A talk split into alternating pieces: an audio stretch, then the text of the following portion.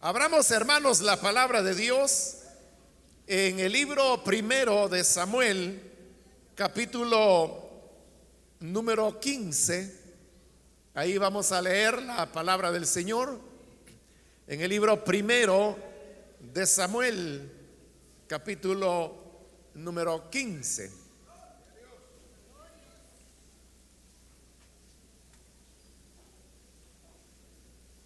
Dice la palabra de Dios en el libro primero de Samuel, capítulo 15, versículo 17 en adelante.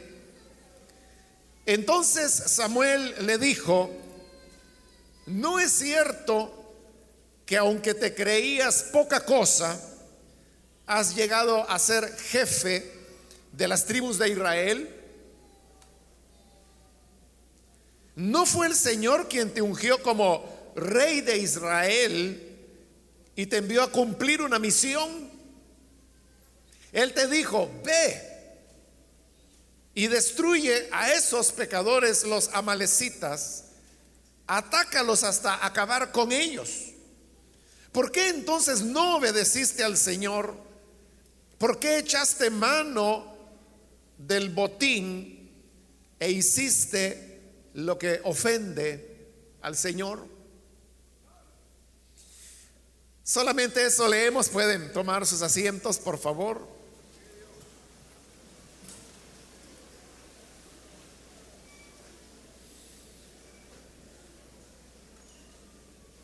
Hemos leído en esta ocasión la palabra de Dios que nos habla sobre los primeros meses de reinado de Saúl el que llegó a ser el primer rey de Israel.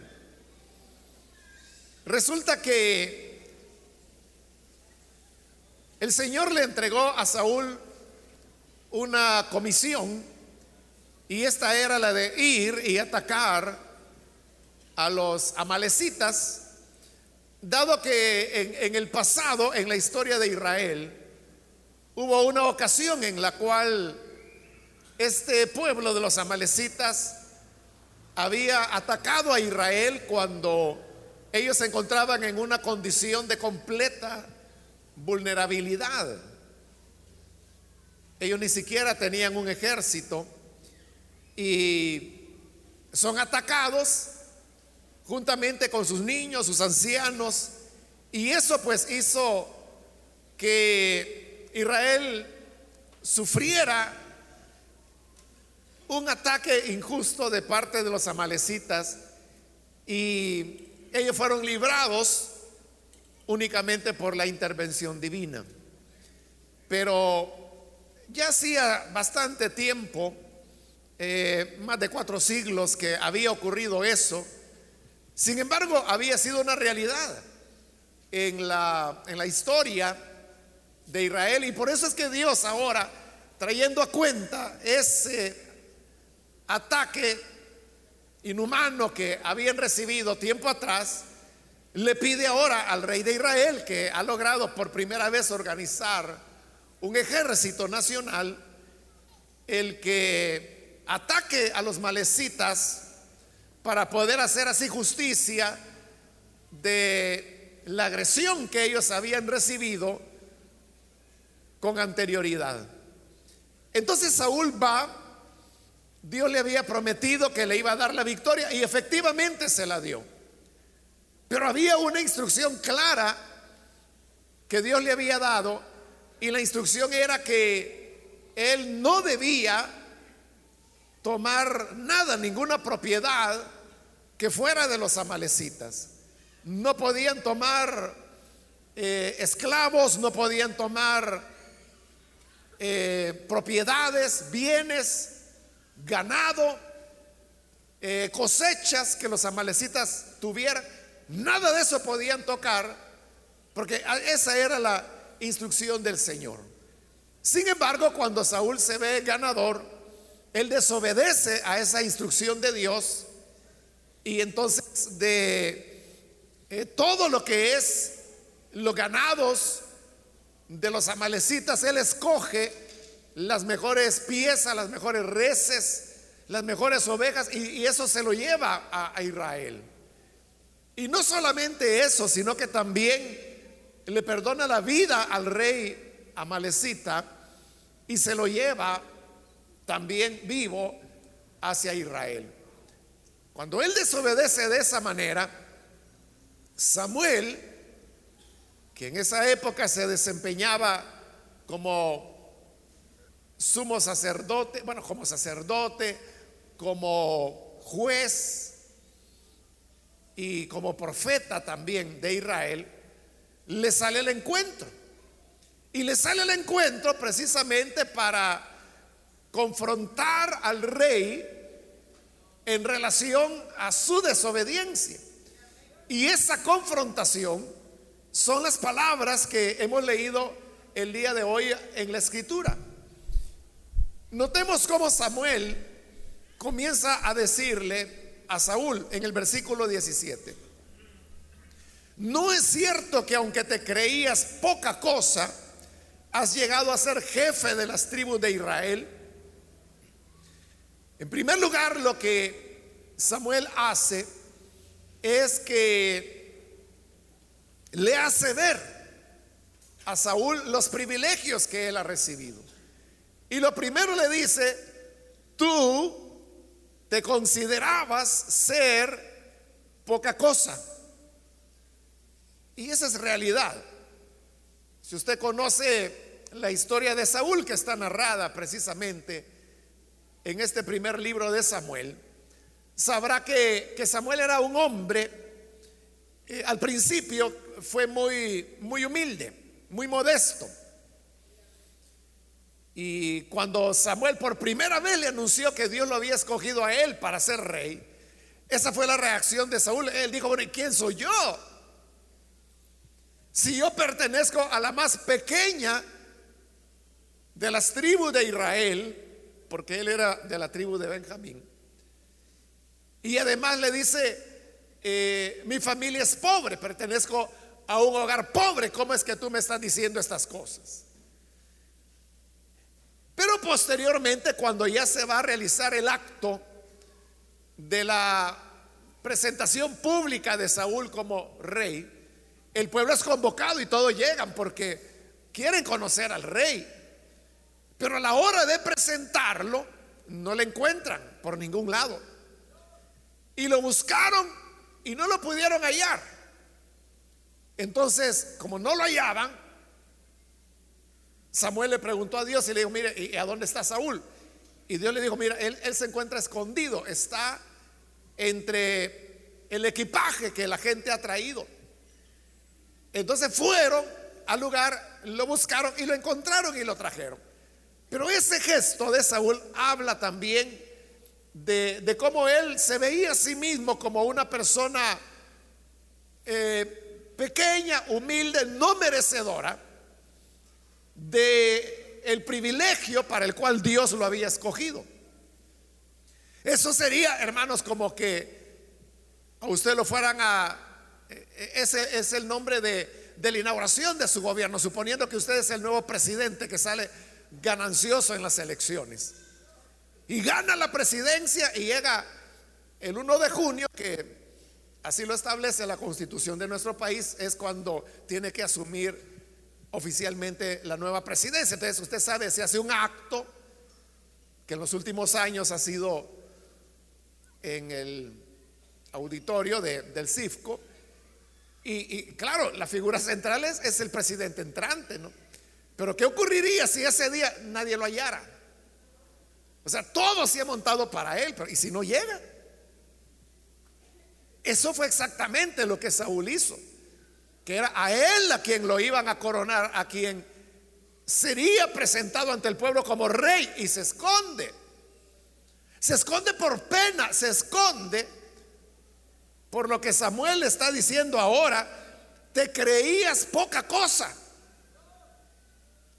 Y no era tanto que Samuel, se, perdón, Saúl se creyera poca cosa, es que Saúl era poca cosa.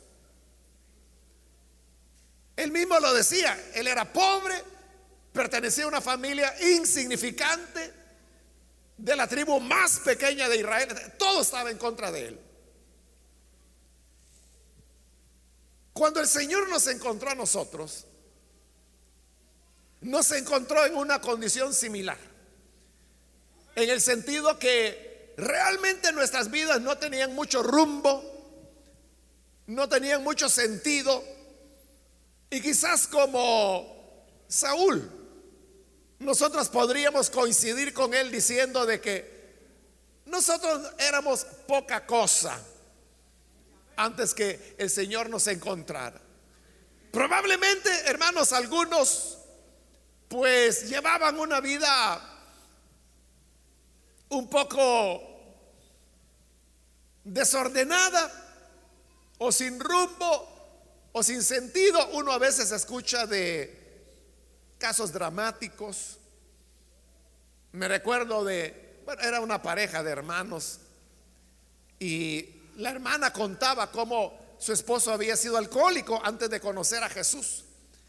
Y entonces lo que ella había hecho, porque ya sabía que el problema de su esposo era el alcoholismo, lo que había hecho es que había comprado una carretilla de esas que utilizan los albañiles, de, esas carretillas metálicas que sirven para llevar materiales, para llevar eh, cemento, cosas así.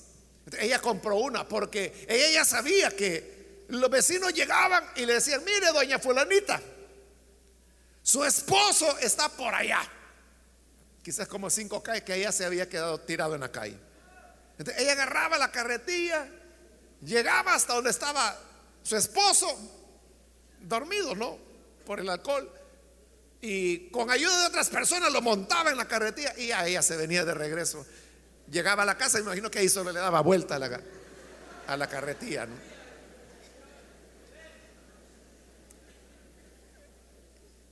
Pero ahora, ese hombre de esa historia, ahora era un cristiano y, cuando ella me contaba esas cosas, pues yo lo veía a él. Pero ahora en él ya no queda nada, ningún rasgo de lo que pudiera haber sido esa vida que él tuvo en el pasado y que la hermana describía contando ese detalle. Entonces cuando Samuel le dice al rey, Tú te creías poca cosa. Y eso es lo que ocurría con él. Pero ahora le dice, has llegado a ser el jefe de las tribus de Israel.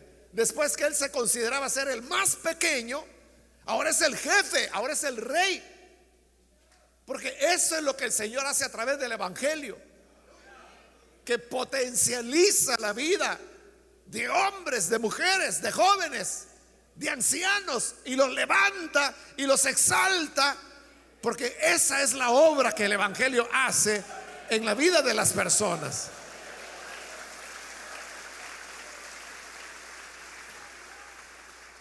Ese es un privilegio que Dios nos otorga, que de ser poca cosa nos coloca como cabeza. Y esto puede ser en todas las dimensiones.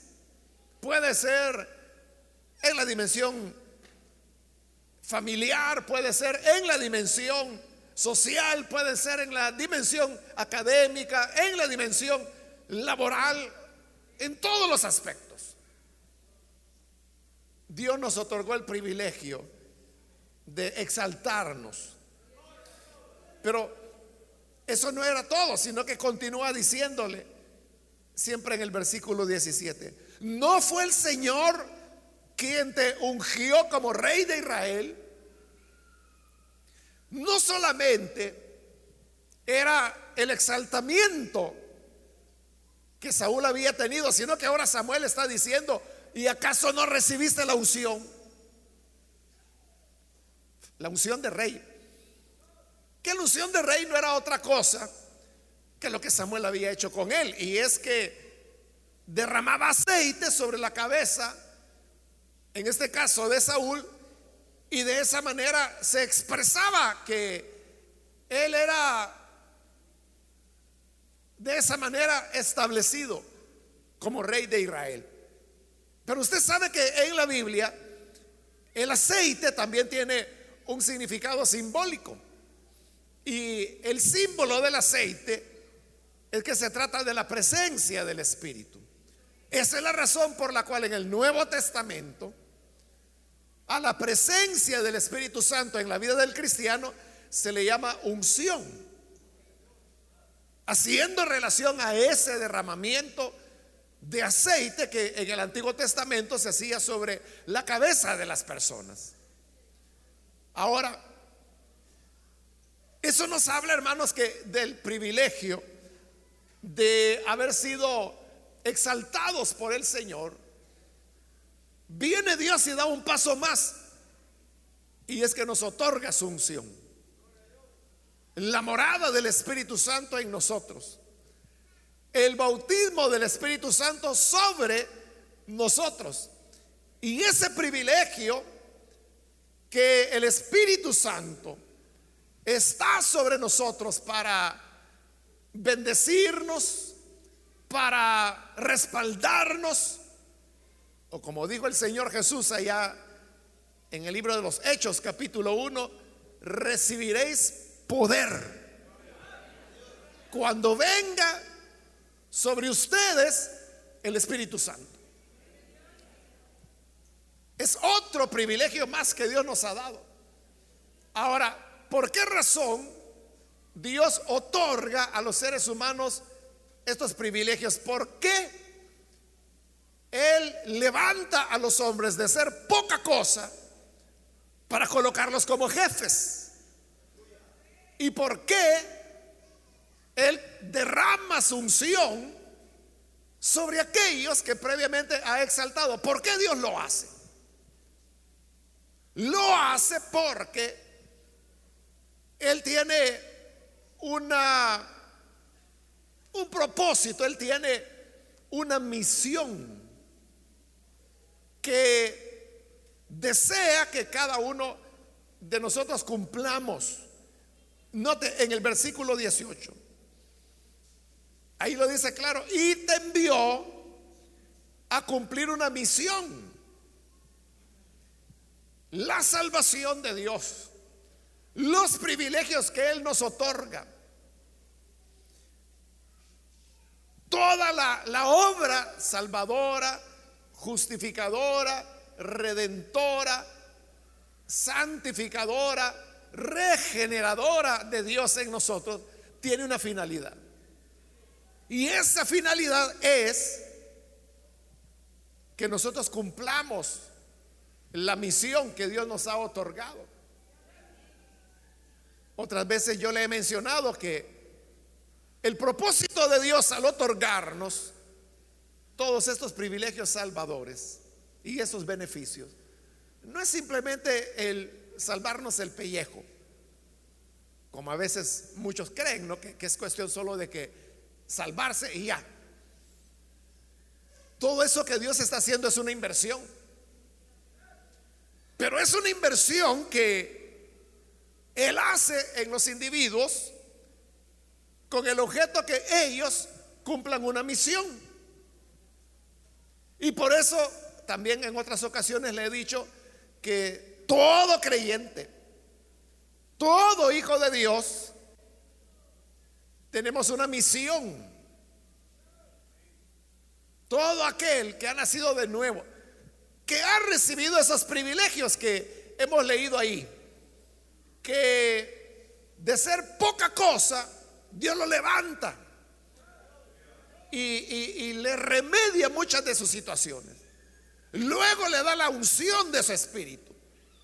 Pero eso es porque son las herramientas que Él nos está dando para que podamos cumplir una misión. ¿Quién era Saúl? Nadie, él era un don nadie, un desconocido. Entonces Dios lo toma de ser poca cosa y lo convierte en jefe de Israel. Luego le otorga su misión.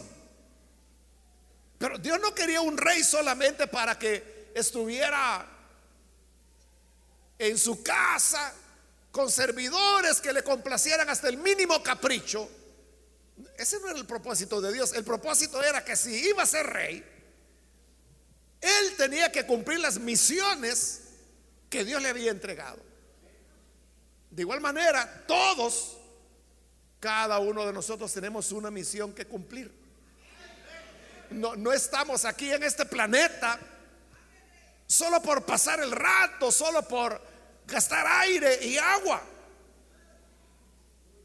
No hemos venido aquí solamente para contaminar un poco más el planeta. Hay una misión, hay un propósito, hay algo que Dios espera de cada uno de sus hijos y de sus hijas. Ahora, si usted me pregunta, ¿cuál es mi misión? Esa es una pregunta importante, pero que yo no se la puedo responder, porque yo no soy Dios. Es una misión que Dios le otorga, pero es importante la pregunta, porque si usted no sabe cuál es la misión que Dios le ha entregado, entonces todavía no ha descubierto el por qué Dios ha hecho con usted todo lo que ha hecho.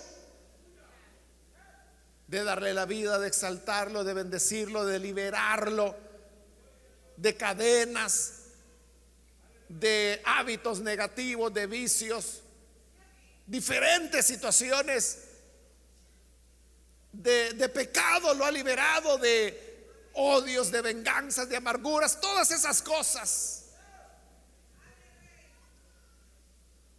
que el ser humano pues padece. Lo ha hecho Él para que usted cumpla una misión. Ahora, para Saúl era clara la misión.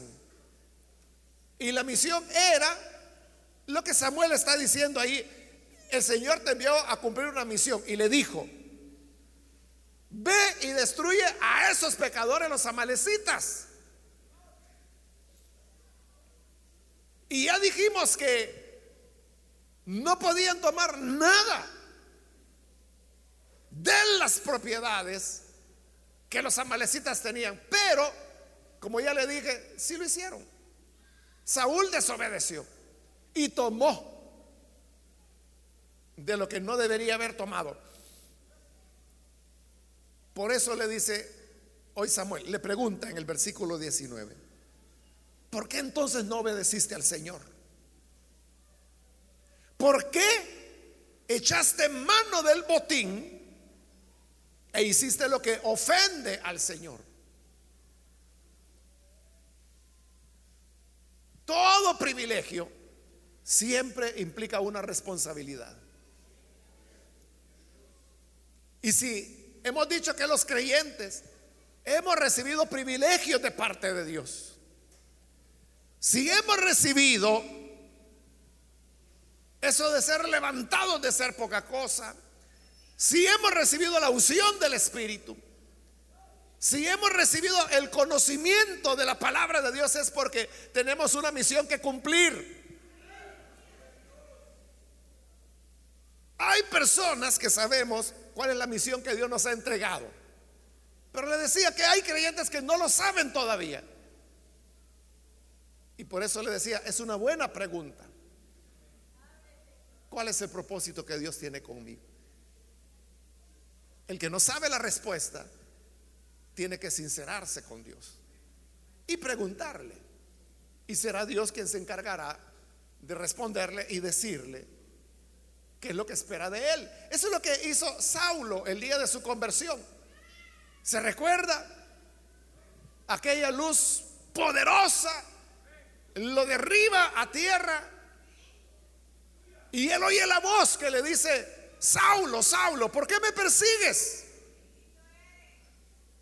Es muy duro que estés dando coces contra el aguijón.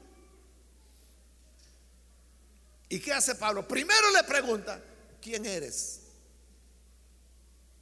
Porque Pablo estaba confundido en ese momento llamado Saulo. Él no sabía qué estaba ocurriendo.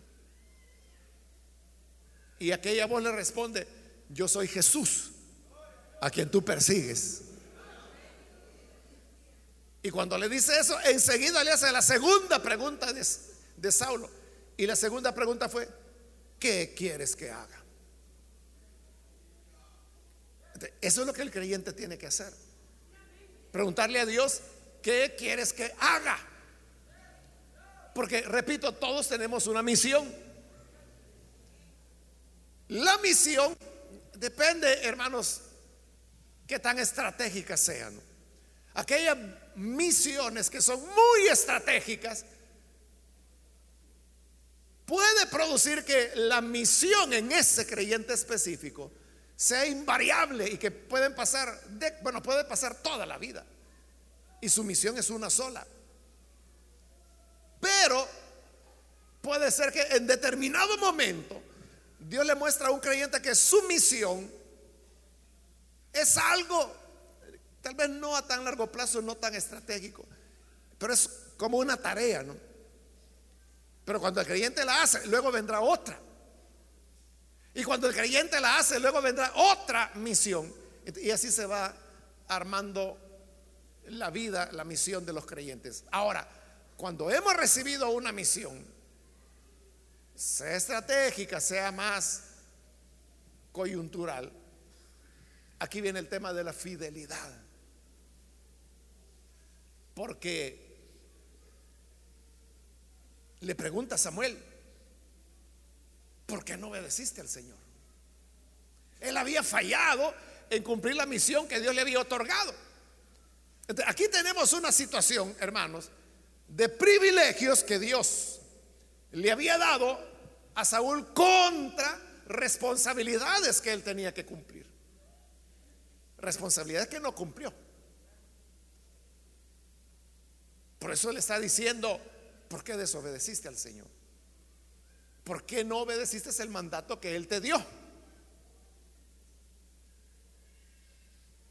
Entonces, es un asunto grave cuando cada uno de nosotros habiendo recibido una misión, somos infieles a ella. Y acá me costaría, hermanos, dar ejemplos, porque como son misiones particulares, ¿no? Aquí ya vemos varios miles de personas, entonces, y la mayoría son creyentes. Entonces tenemos miles de misiones que Él ha entregado acá. Ilustrar cada una, pues sería algo que nos tomaría mucho tiempo. Pero el hecho es que aquello que Dios te haya revelado que es lo que debes hacer y puede ser una cosa que uno considera pequeña, como quizá asumir una responsabilidad de liderazgo, eh, desarrollar un trabajo con niños, y, o puede llegar a ser pues hasta una responsabilidad, una misión mucho más alta, mucho más marcada, pero sea lo que sea, el tema es que no podemos, no debemos fallar a Dios que ha sido tan fiel en otorgarnos los privilegios que decíamos que eran herramientas que Él nos da para cumplir una misión y que luego no cumplamos esa misión. Entonces la pregunta que cada uno de nosotros debemos hacernos es que estamos cumpliendo aquello para lo cual Dios nos ha dado estos privilegios. Cuando Pablo escribió su carta a los filipenses, e-, él les decía, yo una cosa hago. Olvidando lo que queda atrás, me proyecto hacia adelante, hacia la meta, que es Cristo Jesús. Y él decía, procurando tomar aquello para lo cual fui tomado. Ahí otra vez está lo mismo, ¿no? Dios no había llamado a, Saulo o Pablo, no lo había llamado por un capricho, porque Dios ese día no tenía nada que hacer. Lo llama porque tiene un propósito con él. Ahora, Pablo dice, él me llamó con este propósito, que él lo declara en otras cartas cuando dice que él ha sido llamado para ser maestro, apóstol, evangelista a los gentiles. Él, sabía que esa era su misión. Entonces, él dice, yo procuro alcanzar aquello para lo cual fui alcanzado. Es decir, si Dios me llamó para eso, entonces yo voy a esforzarme. Y es lo que Pablo hacía. Luchaba, se esforzaba por alcanzar el cumplimiento de la misión que Dios le había otorgado sobre la base del llamado que él había recibido. Esa es la pregunta que cada uno debemos hacernos ahora. Si realmente estamos cumpliendo con la misión que Dios nos ha otorgado. ¿Somos fieles con ella o no? ¿O somos descuidados? ¿O somos apáticos? ¿O somos desplicientes? Porque esto es como cuando usted está en algún trabajo secular. Que puede ser que usted hace el trabajo, pero lo hace de mala gana, lo hace... Pudiera hacerlo mucho mejor. Pero como lo hace de mala gana, lo hace, pero no tan bien como pudiera ser. O sea, va a salir del paso, como se dice comúnmente. Pero esto no puede ser así con la obra de Dios. Sino que tenemos que tener nuestro mejor empeño. Ahí se trata de examinar todas las áreas de nuestra vida. ¿Qué tan leales, qué tan fieles estamos siendo? con este Dios que nos ha dado estos beneficios, estos privilegios. Privilegios que representan responsabilidad, como le he dicho. Entonces, verdaderamente, usted hace todo lo que debe hacer por el, que, por el Señor. Verdaderamente, eso que hace por el Señor, usted lo hace con todas sus capacidades como el Señor Jesús lo dijo, con todo su corazón, con toda su mente, con todas sus fuerzas. O lo hace solo como algo marginal. Con las fuerzas que me sobran de la semana, eso yo uso para hacer la obra de Dios. Con el poco ánimo que logro de mi jefe me deja, es que yo trato de ir de más o menos ir cumpliendo lo que Dios me ha pedido. Pero no se trata de eso sino que como el Señor Jesús lo dijo, amarás al Señor tu Dios con todo tu corazón, con toda tu mente, con todas tus fuerzas, con todas nuestras capacidades, afectos. Así debe ser nuestro servicio en la misión que Dios nos encomienda. Que Dios nos ayude, hermanos, para que lo mejor de lo mejor sea para nuestro Dios. Y que en la misión, en el cumplimiento de la misión que Él nos ha dado. Seamos más que excelentes. Por supuesto, eso no es gratuito. Eso representa esfuerzo. Eso representa trabajo. Eso representa inversión de tiempo. Eso representa dedicación. Eso representa pasión para hacer lo que Dios nos ha pedido. Pero cuando hacemos eso, yo le aseguro que ganaremos la gracia y la misericordia de Dios. Saúl no lo hizo. Amén. El rey Saúl no lo hizo. Pero el rey David sí lo hizo. Y por eso Dios dijo de David, varón conforme a mi corazón,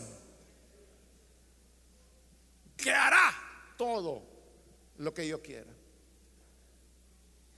Quiera Dios que así sea con cada uno de nosotros. Que Él pueda decir de, cualquiera, mujer conforme a mi corazón, que hace lo que yo quiero. Hombre conforme a mi corazón, que hace lo que yo quiero.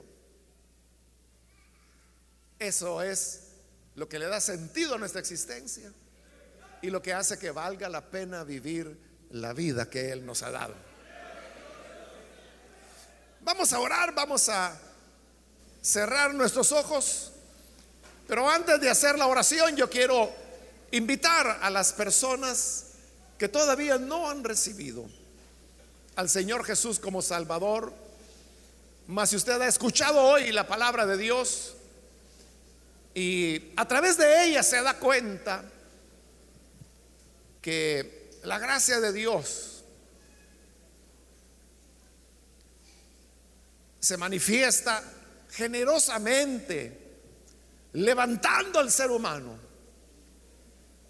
De manera que aquellos que son poca cosa, Él los convierte en príncipes. Y además de eso, derrama su unción.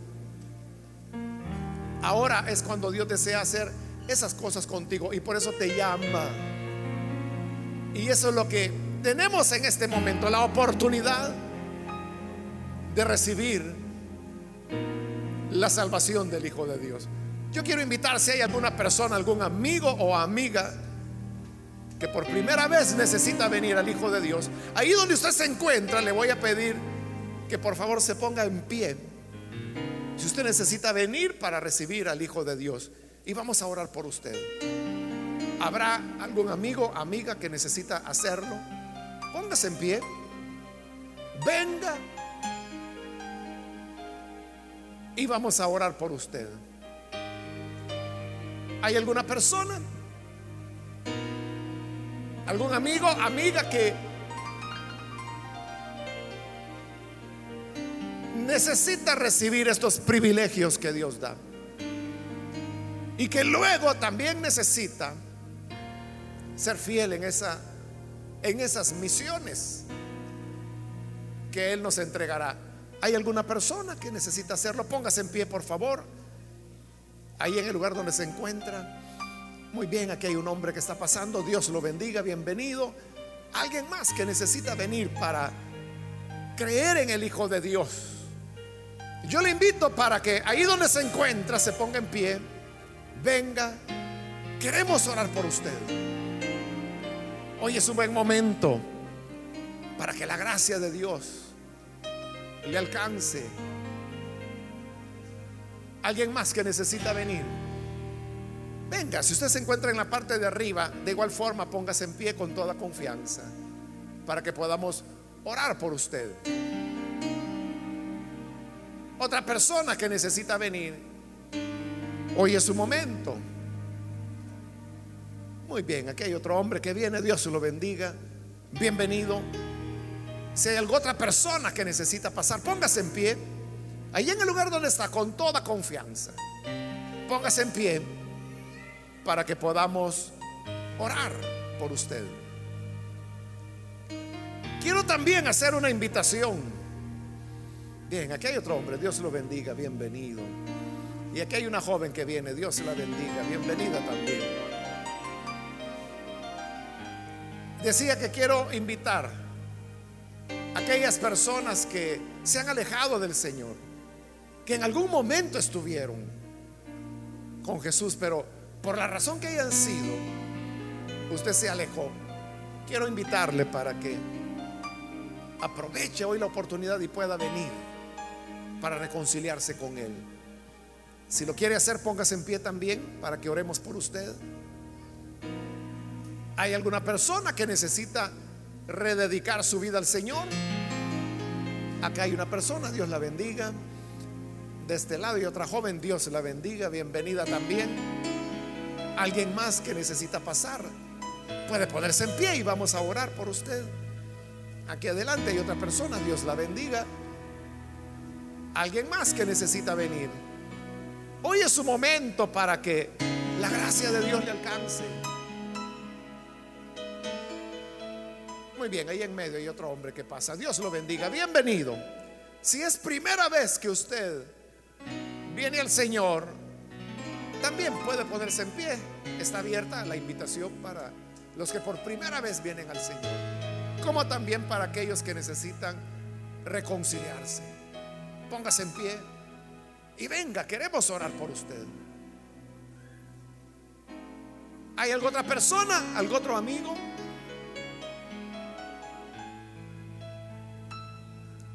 Voy a finalizar la invitación en este momento. Pero este es ya el último llamado que hago si hubiese alguien más que necesita venir al Señor. Póngase en pie. Sea que es primera vez o sea que es reconcilio. Y oraremos por usted.